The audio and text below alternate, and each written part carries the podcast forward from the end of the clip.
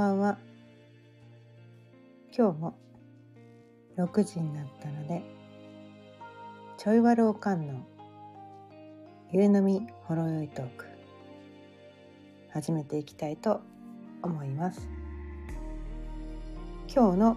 お題はスルースキルを手に入れる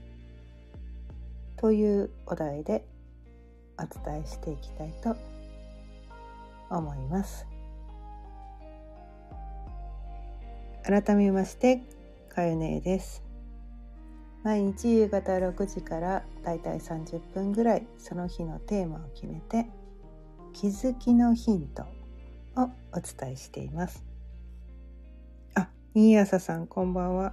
今日も聞いてくださってありがとうございます。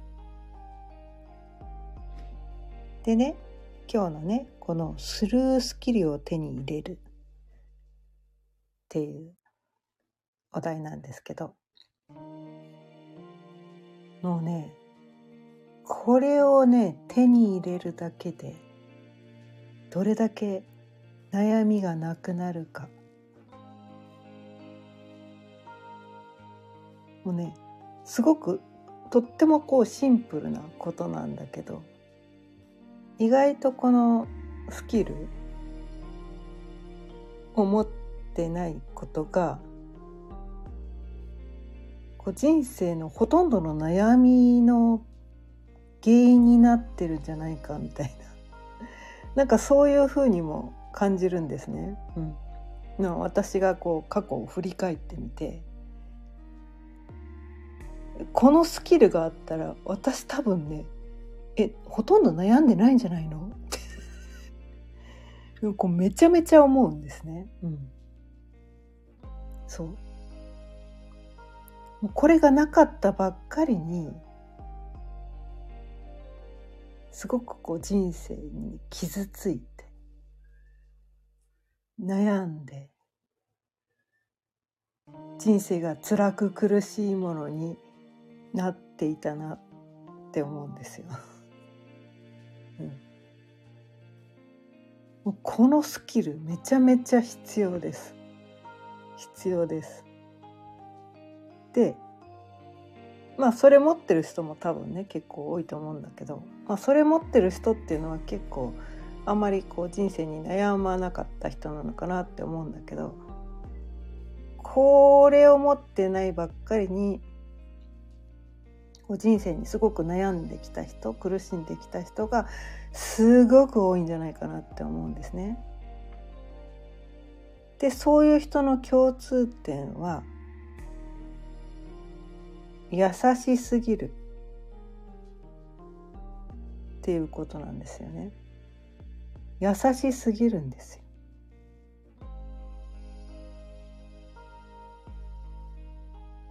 優しいってこう素晴らしいことだって世間一般では思われるじゃないですか。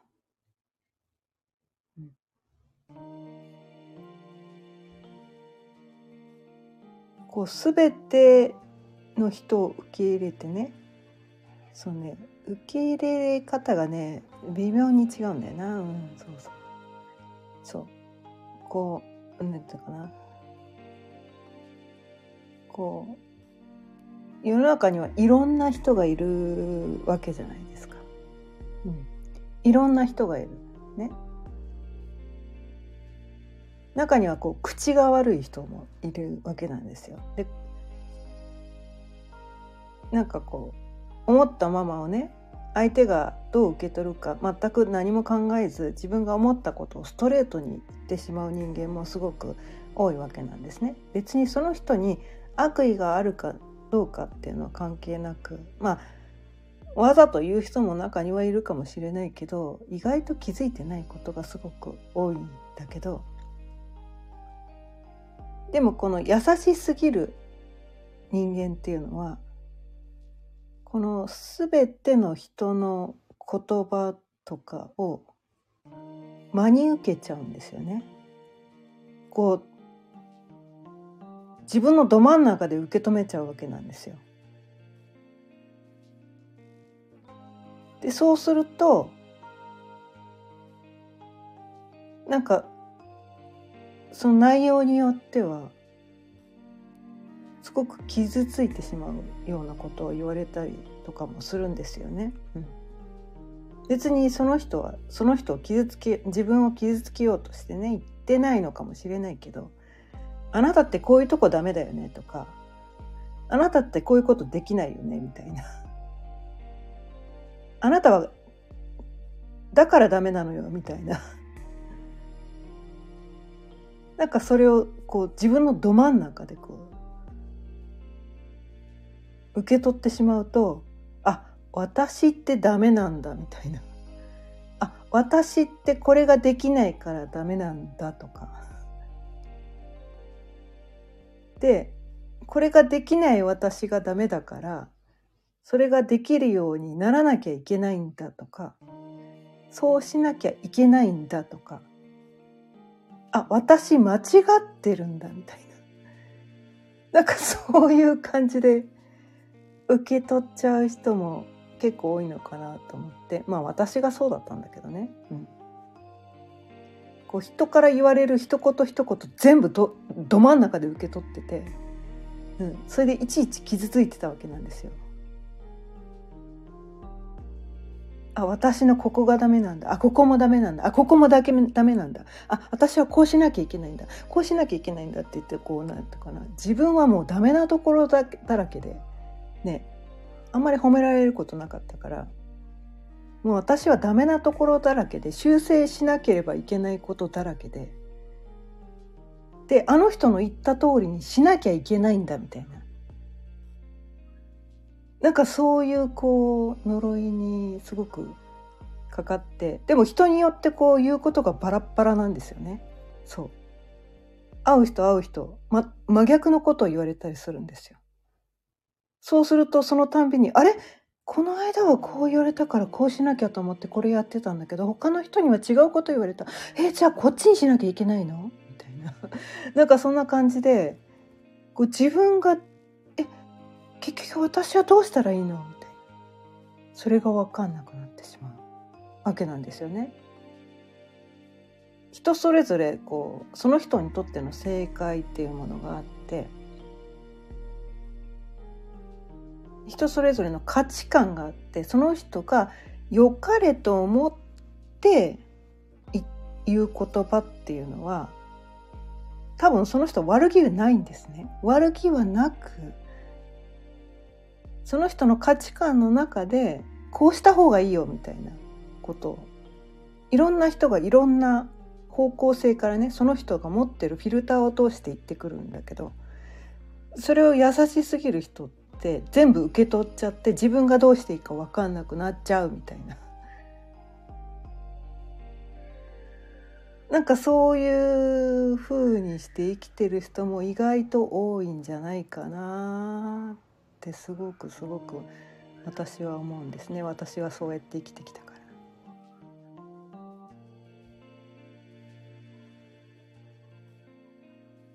こう全ての人の意見は聞かなきゃいけない。全ての人のね意見を信じちゃうみたいな、まあ、ある意味バカバカだったって私は思うんですけどバカなんじゃないのみたいな。その自分のねうん、自分の心自分が本当はどうしたいのかっていうのを自分の意見は一切聞かずに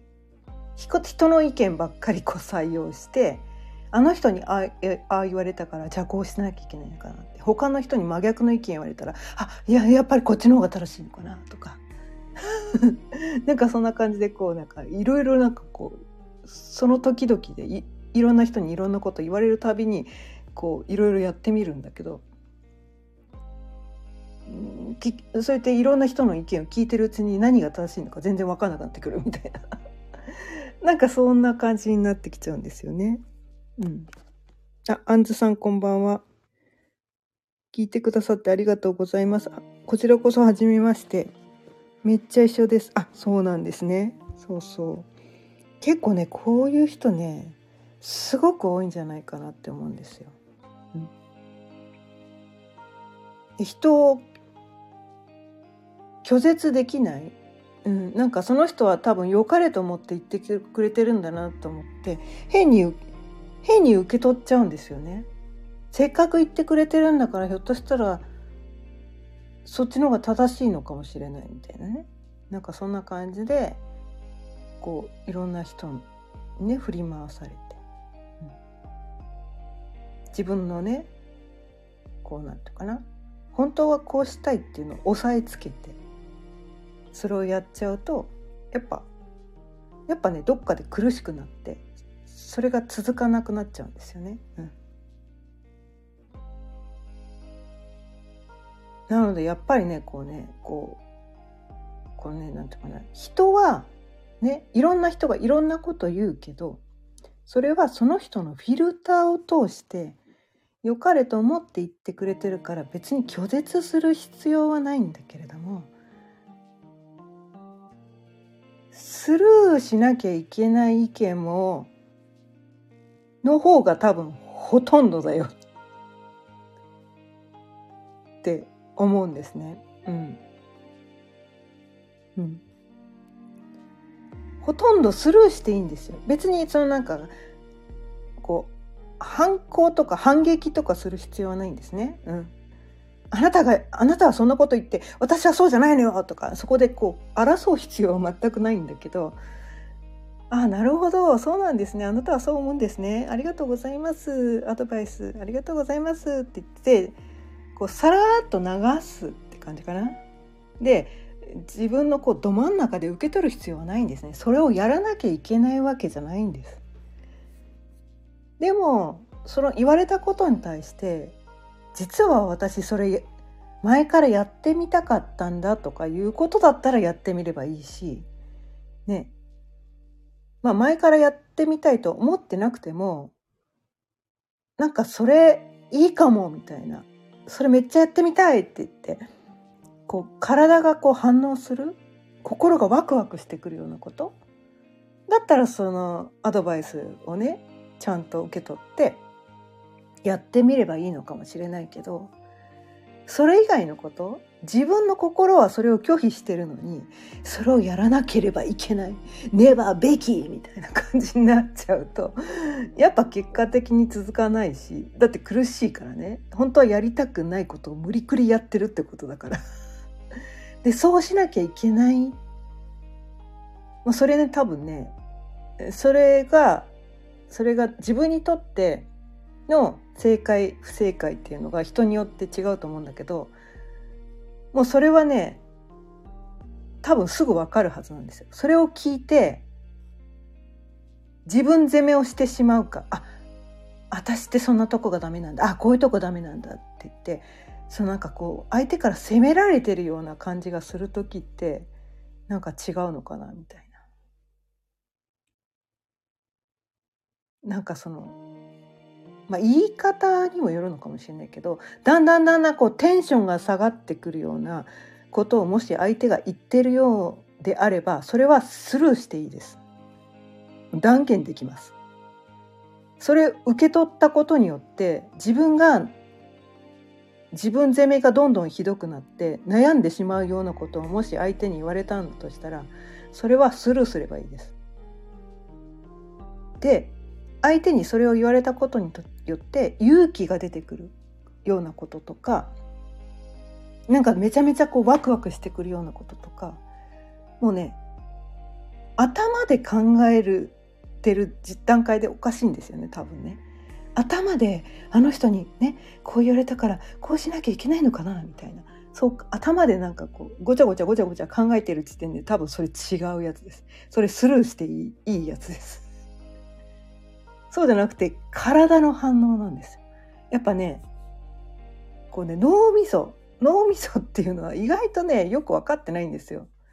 いろんな情報を判断するのね意外とね頭判断できないんですよ。体がの方が正直なんですね。うん。体がどうなのか。それを言われてね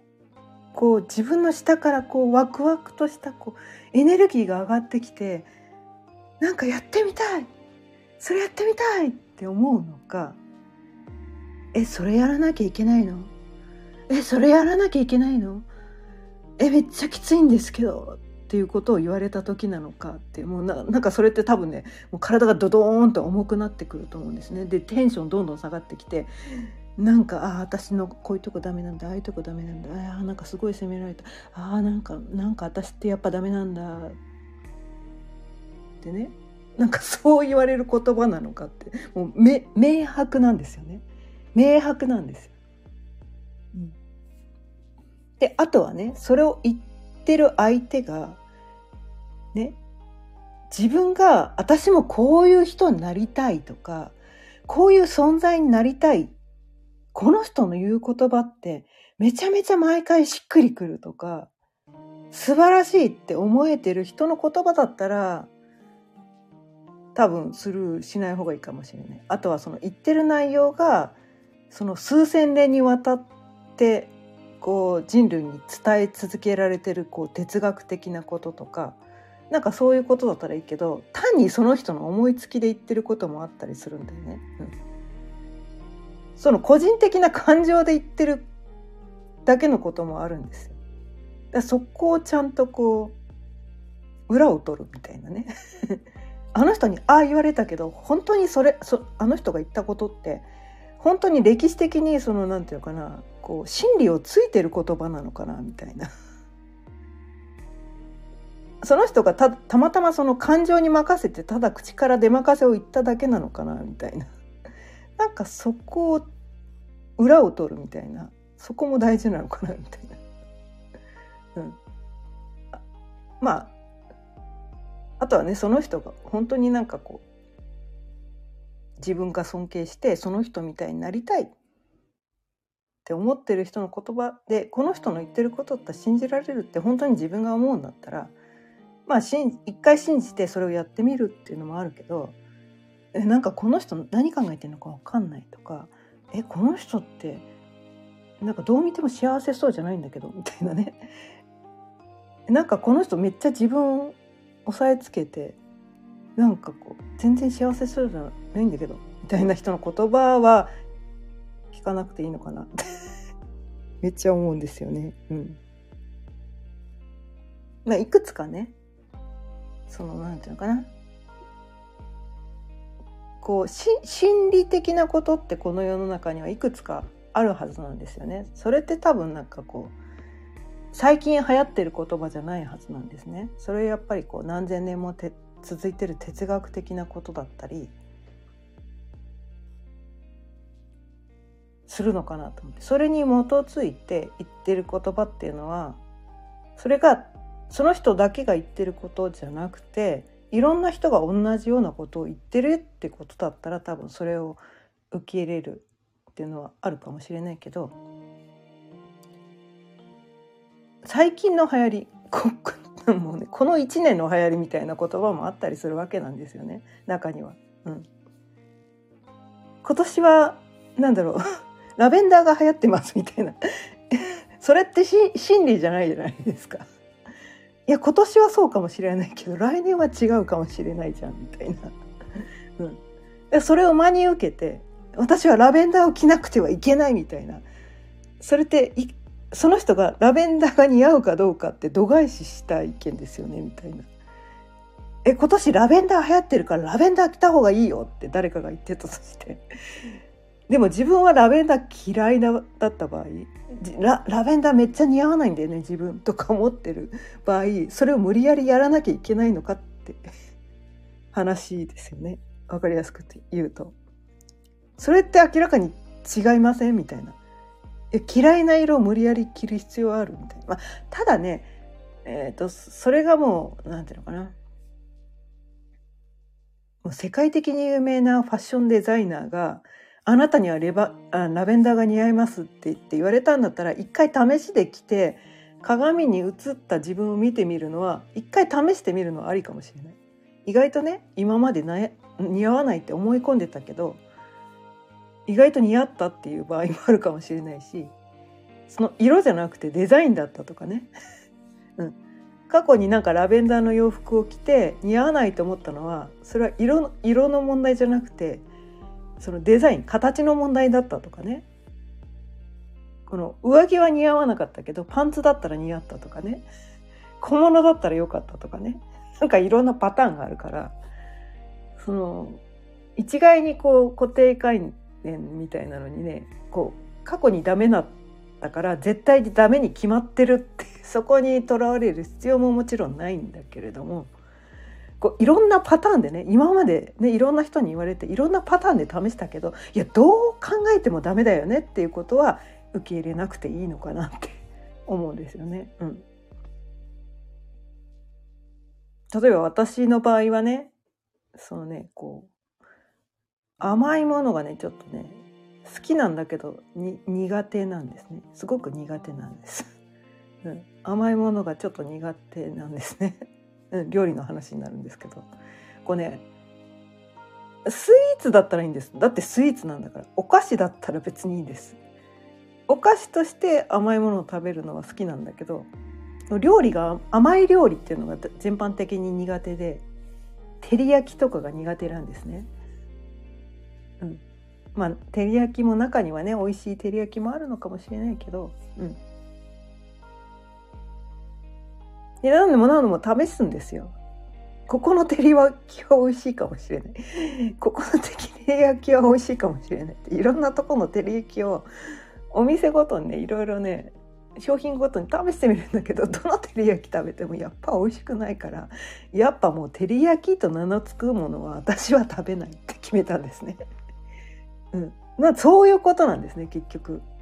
うん、そういうことなんですよ。それは別にこう食べ物だけではなく他の人がどんなに美味しいと言ってようがね？これ絶品ですって言ってようが自分にとってその味が嫌いなんだったらそれ食べる必要はないですよそこはスルーしましょうああなだからといっていやあなた照り焼き食べない方がいいよって言って他のね照り焼き大好きな人に食べるのを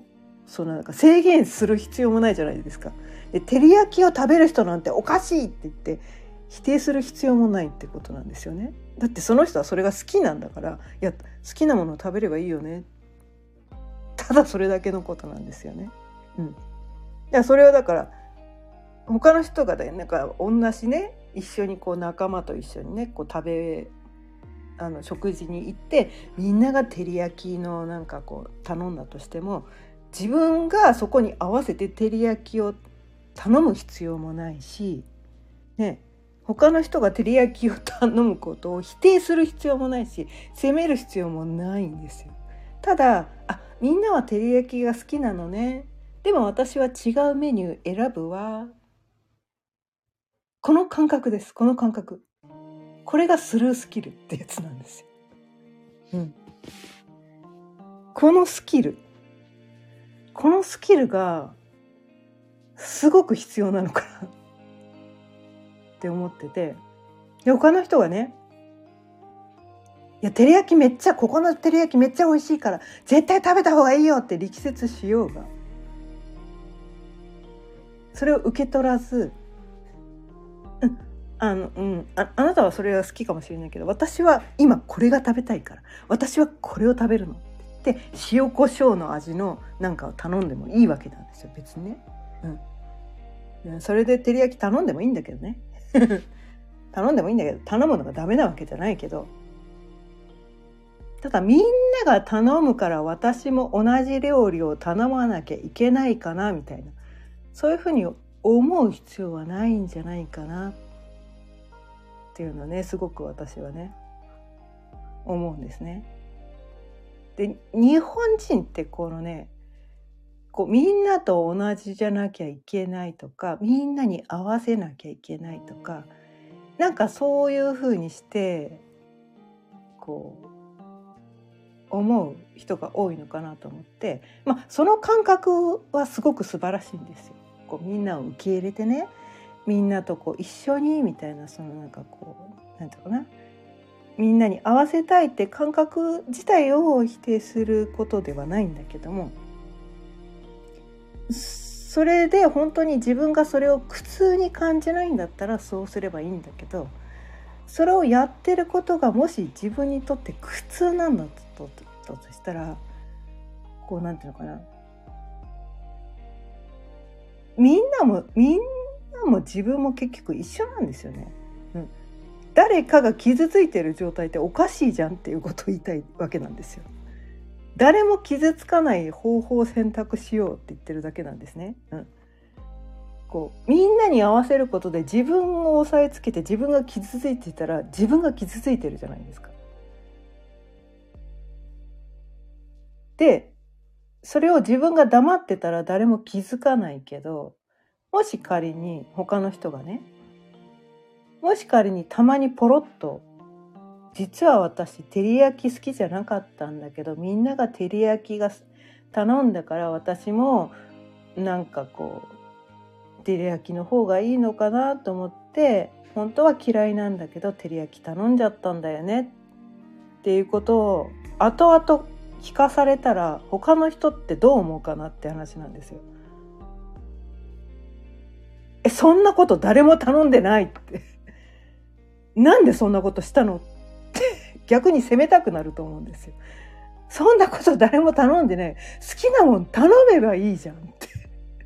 多分そういう言葉しか返ってこないと思うんですよ。誰もあなたに照り焼きを頼めなんて強制してないそんなあなたがそれでねこう自分が嫌いなものを無理やり食べてたって知ったら逆に傷つくそ相手も傷つけることになっちゃうんですよ。ね。だからねこのねスルースキルをするあのスルースキルを手に入れるって一見こう優しいようでいて、ね、一見優しいようでいて一見冷たいようでいてああのあのあ違うか一見冷たいようでいてね。優しいじゃないね。スルースキルっていうのは他の人に合わせない。自分はこれって選ぶって言ってすごく冷たい人のように思うかもしれないけど結果的に誰も傷ついてなかったりするんです。誰も傷ついてないんですよ。スルースキルを手に入れると誰も傷つかずに済む方法なんです。だって相手を責めてるわけじゃないし相手を否定してるわけでもないし自分を押さえつけてるわけでもないし誰も傷つかない方法なんです。でもなんかこのスルースキルを使わずこう自分さえ我慢すればね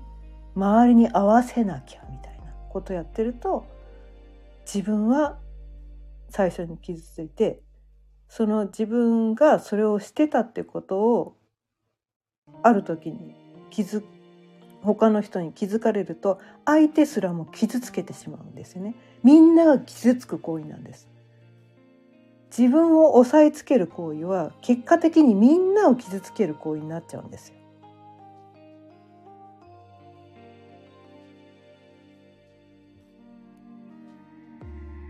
だから相手のね何かの言葉を受け取って傷ついた。ね。ど真ん中で受け取って傷ついた。でそれって自分の中に残るじゃないですか。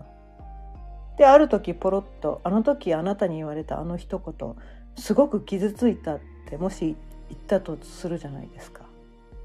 そうすると相手は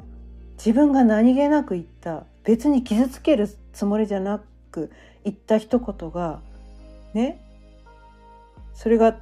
仮に10年前の言葉だったとして私はこの10年間あなたが言ったあの一言で10年間ずっと傷ついてたのって聞かされた時どう思います？それを聞かされた方の立場に自分がもしなったと思ったらどう思います？え私がのそんなの覚えてないけどそんなこと言ったなんて覚えてないけど私が何気なく言った一言で私はこの人10年間も傷つけ続けていたんだって思ったとしたらどう思います？いたたまれなくなりません？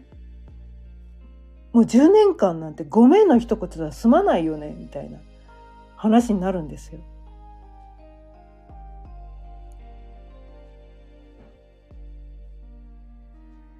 その重荷を相手に背負わせることになるんですよね。ってことはいちいち受け取らないっていうねその相手が何気なく言って自分が受け取らない言葉はいちいち受け取らないスルースキルを身につけることの方がどれだけ相手も自分も傷つかずに済むかって話なんですよ。これねすごくシンプルなことなんだけどめちゃめちゃすごく大事だと私は思ってて。うん。まああのね過去に受け取って傷ついてきたことも水に流す方法ももちろんあるんだけどね、うん、あるから、うん、うん、あの過去のことをね別にこう悔やむ必要もないんだけど、うん、でもただ最初からそんなの受け取らなきゃいいじゃんって話なんですよ。そしたら自分も傷つかないし相手も傷つかないし、うん、そんなこう10年間もね思い患うことないわけですよ。それを抱え続けてね思い悩む必要は全くないんですよ。うん、なのでその受け取りたくない言葉は最初から受け取らない。ななんだっけ？あの右から左に なんだっけ？お笑い芸人いたじゃないですかもう聞き流しちゃえばいいんですよ、ほぼほぼ。人の言葉は。受け取りたい言葉だけちゃんと受け取るみたいな。うん。で、あ、なんか言われたな、多分これ嫌味だなと思ったら流す。受け取らない。これお釈迦様も言ってるんです。うん。どんなにこうね、相手が暴言を吐いたとしても、ね、こちらが受け取らなければねそれは自分には跳ね返ってくるだけその言った本人っていうのはもしねそれわざと嫌味を言ったとしてその言った本人って結構ね覚えてるんですよね。暴言を吐いた人っていうのは自分は暴言を吐くような人間なんだっていう自覚があるんですよね。うん、わざと言った場合ね、うん、何気なく無意識で言った場合は残らないかもしれないけどわざと言った場合はその人の中に残る。私は暴言を吐いてしまう。人に嫌味を言ってしまう人間なんだっていうの。を自分で自覚してるはずだから。いちいちそれをね受け取って傷つく必要はないんです。そうすればその人が一人で悩んでる自業自得ってやつですね。うん、それ受け取る必要ないんですよ本当に。相手の嫌味をねいちいち受け取らなくていいんです。でも優しい人ってねそういう人の言葉すら受け取ってあげなきゃって思って受け取ってあげちゃうんだけどそこはねこうねちょっと鬼心なんていうのかな、うん。まあ、結果的にこういろんな人を傷つけてしまうのかもしれないっていう今日ね今までお伝えしてきたことをちょっと頭の片隅に留めてもらって、うん、誰も幸せにならないんだったら受け取らないっていう。ね誰も本当にあなたが優しいのならばね。誰も傷つけたくない。それはその優しさを自分にも向けてくださいってことなんです。ね、うん、他の人に優しいだけじゃなくて自分にもその優しさを向けてあげて自分も傷つかない方法っていうのを選択してあげる。そのためにスルースキルを身につける。っていうのがすごく大事なのかなって思って。うん、大概の人はね人を傷つけたいなんて思ってないんですよ。だから自分でそのねこう受け取りたくない言葉は受け取らない。もし受け取ってしまったとしてもちょっとそれを流していくみたいなね。なんかそういう方法をとって自分の中にこう残さないっていうね。なんかそういう自分に対しての優しさっていうのをねあの身につけてあげるのもすごく大事なのかなと思って今日はこのテーマでお伝えしました。ということで今日も30分過ぎたのでそろそろ終わりにしたいと思います。今日も聞いてくださってありがとうございました。毎日夕方6時からだいたい30分ぐらいその日のテーマを決めて気づきのヒントをお伝えしています今日はスルースキルを手に入れるというお題でお伝えしてきましたまた聞いてくださったら嬉しいですそれではまた明日。さようなら。